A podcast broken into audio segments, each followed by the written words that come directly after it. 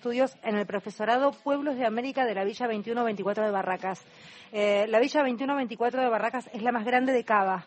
Eh, tiene alrededor de 70.000 habitantes eh, y lo cierto es que eh, también todo lo que tiene que ver con la inserción laboral, educativa, el acceso a la salud en quienes viven en estos contextos suelen ser mucho más complejos. Por lo tanto, esto es un triunfo no solamente desde los que cursaron allí, con todo el esfuerzo que conlleva, cualquier persona que termina sus estudios merece un aplauso, pero también en dónde está situado y toda la planificación que implicó y todo el, el esfuerzo que implicó que este espacio existiera, que este espacio educativo existiera inserto allí en ese, en ese lugar. En línea, Maxi Malfatti, Maxi es maestro, desde el 2010 trabaja en la Villa 21. Eh, Maxi, estás en línea, gracias por atendernos.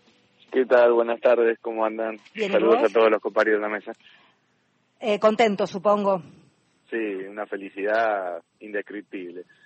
Eh, a ver, yo, yo hablaba de eh, un triunfo no solamente más allá del esfuerzo que conlleva el terminar un ciclo educativo para todo el que egresa y para el docente que también estuvo acompañando el proceso, pero en ese contexto, con todo el esfuerzo que implicó que eso estuviera allí, eh, muchas veces desde el prejuicio mismo de quien debe autorizar o no que ese espacio educativo exista, también debe ser, debe tener un sabor especial. Sí, tiene un sabor especial, claramente. Aparte, Pueblos de América es una construcción colectiva somos un grupo de educadores que, que avanzamos con esta idea, con esta propuesta. Ya veníamos trabajando en el barrio, en escuelas secundarias, haciendo proyectos de alfabetización, pero bueno, ahora, después de cuatro años de ese comienzo, nos encontramos con, nada, el, el punto de quiebre que son las primeras 14 maestras, de las cuales 10 ya están trabajando en escuelas de la ciudad eh, porque en la ciudad de Buenos Aires hay una emergencia educativa y faltan maestras y faltan maestros. Así que celebrando, festejando eh, un proyecto educativo que, que está gestionado por, por, una organización, que es Decir es Poder, que te repito somos un grupo de docentes y que atravesamos un montón de dificultades como todos, como todas, ¿no? Y aparte tuvimos una pandemia al año de haber comenzado a funcionar. Hoy tenemos más de 150 estudiantes, vecinas y vecinos de la Villa 21, de otras villas y de otros eh, puntos de la ciudad. y eh, también de provincia vienen, de Avellaneda, por ejemplo. Eh, antes de que existiera este espacio educativo, ¿cuál era el punto de estudio, si es que había desde la cercanía para esa gente que hoy está terminando este ciclo allí en ese profesorado?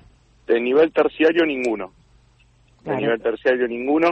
Vos decías bien, se calcula que más de 70.000 personas viven en la villa y el máximo nivel que podías alcanzar en tu barrio era el secundario y tampoco desde hace mucho porque nosotros formamos parte de la primera escuela secundaria que se fundó en el 2009, casi 60 años después que exista el barrio. Yo, yo lo pregunto porque muchas veces uno evalúa las cosas según la lógica de donde nace, de donde se mueve, y para todos los que tenemos una clase media tranquila, la verdad es que evaluar el tomarse un colectivo no es tan complicado.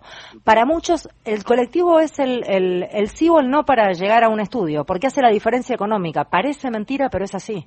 ¿Miento? Sí, sí, sí, no, tanto el viaje, pero también hay algo que tiene la propuesta nosotros nos regimos como bajo un lema de Paulo Freire, que es nuestras cabezas piensan, donde nuestros pies caminan, y que la pedagogía tiene que estar pensada desde el territorio donde se va a desarrollar. Mm, y nosotros estamos en el barrio, conocemos la realidad del barrio, conocemos las perspectivas, nosotros sabemos que si llueve los pasillos se inunden y no pueden ir a clase, entonces buscamos una alternativa.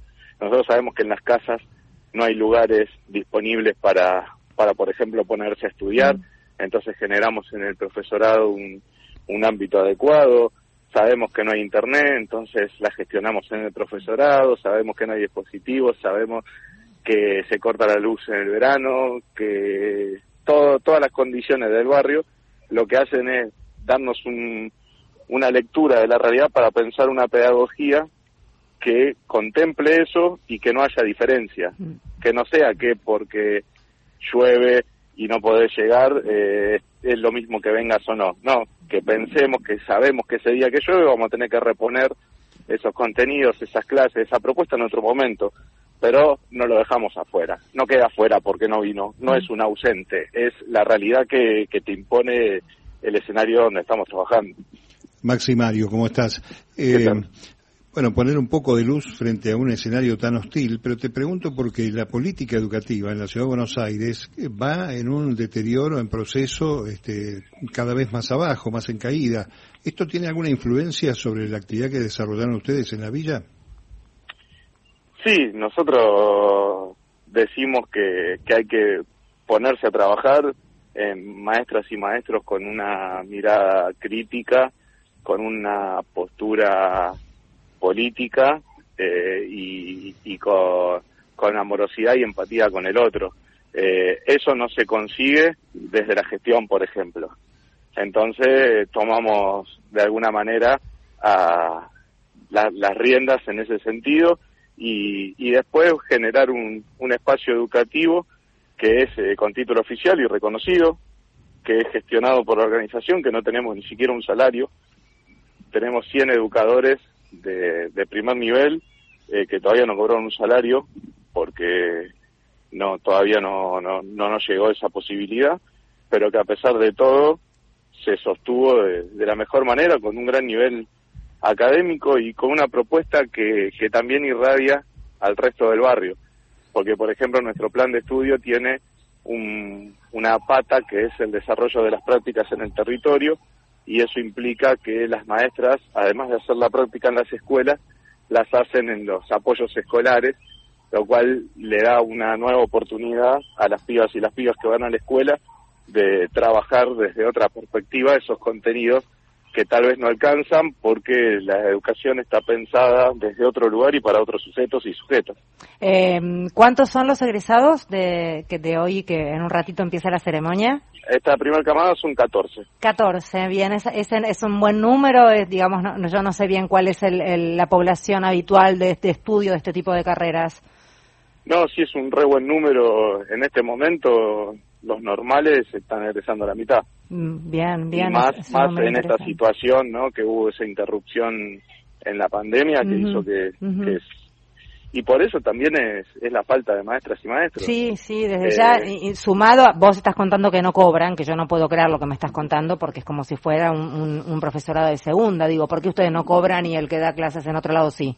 No cobramos porque al ser un, una, una institución construida desde una organización, pertenecemos a la gestión privada y, se demora mucho en cobrar. Nosotros somos gestión privada, cuota cero, la ciudad de Buenos. Aires. Puede ser gestión pública estatal, que lo tiene que construir el Estado, o puede ser gestión pública privada, que lo puede construir una asociación, por ejemplo. No existe la gestión social que lo contempla la Ley Nacional de Educación y que en la provincia, por ejemplo, eh, funciona y en otras provincias también. Entonces no nos quedó más alternativa y, y como para la gestión privada la, la educación es un negocio, eh, no eh, vos, vos, tenés que demostrar que te podés autosustentar. Entonces, bueno, estamos esperando que en algún momento llegue el subsidio, que sí cobran la mayoría de las escuelas privadas de la ciudad. ojalá se dé rápidamente porque resulta tremendamente injusto. Em, Maxi, eh, por último, ¿qué perfil tiene el que, el que se anota a estudiar el profesorado dentro del contexto de este profesorado? Mujeres, de las 14, 13 son mujeres, eh, mujeres que, que han intentado en otro momento ser docentes y que, bueno, como vos decías, el contexto les ha puesto límites. Eh, y la propuesta es una educación popular eh, que reconoce y valora los, los saberes populares, eh, que se orienta en, el arte como disciplinas y lenguajes para enseñar y aprender, que tiene una perspectiva en derechos humanos y, ambiental. esas son las nuevas maestras que van a, que ya están llegando a las escuelas públicas a, ampliar la mirada. Y algo que, nos parece también importante a destacar, que, que la mayoría de, estas mujeres que, que, hoy son maestras, eh, que han tenido vidas durísimas, han, han podido sortear o, o, romper eh, el estigma y, y, han cambiado su lugar en la sociedad, de, de pasar a asistir en casas de familia o cuidando ancianos, cuidando niños, a, formar jóvenes y niños para, para pensar en una patria un poco más justa. Bueno, es que yo mientras te escuchaba, nada, esto de describir el contexto eh, edilicio, a lo mejor que es la realidad de los estudiantes y el contemplar dentro del contexto del armado del profesorado un espacio para que esa gente que no tiene ese lugar de tranquilidad y silencio para estudiar pueda hacerlo en, en el marco de la institución, por ejemplo, que son cosas que uno ni piensa cuando no conoce esa realidad, eh, es absolutamente cierto. Y otro de los ingredientes que suelen darse en estos contextos es que suelen ser estas primeras camadas de profesionales a lo mejor de generación tras generación tras generación, a lo mejor de ni siquiera terminar un secundario. Entonces eso también marca una diferencia enorme desde el ámbito del alma, si querés, desde lo que pasa en esa familia cuando ese, esa persona logra pasar ese casi karma y casi esa certeza que se baja y que se da como casi un decreto y romper eso también es maravilloso. Por eso hoy es una fiesta de, de todo el barrio. Eh, nosotros sabemos que a partir de esta experiencia se abren un montón de nuevas oportunidades pero que quienes la están transitando ya les cambió la vida y a las trayectorias formativas de sus hijos, de sus sobrinos. Hay como una nueva esperanza de que si naciste en la villa, igualmente vos podés demostrar que, que tenés capacidades y, y que tenés sueños y que es justo también que, que, los cumplas. Maxi, beso enorme y felicitaciones a todos los que allí están haciendo esa realidad, los que están de un lado del banco, del pupitre y los que están del otro también. Beso enorme a todos. Bueno, muchas gracias. Eh, le comparto las redes. Dale. Pueblos de América, arroba Pueblos de América en, en Instagram y en Facebook también, y la página decidespoder.com. Muy bien, beso enorme. Muchas gracias, saludos a todos. Decíamos entonces, hoy a las 6 de la tarde van a estar celebrando allí en el Profesorado Pueblos de América de la Villa 2124 de Barracas la primera tanda de profesoras recibidos allí. Linda noticia. Hasta las 15, Radio País. Todos los contenidos de la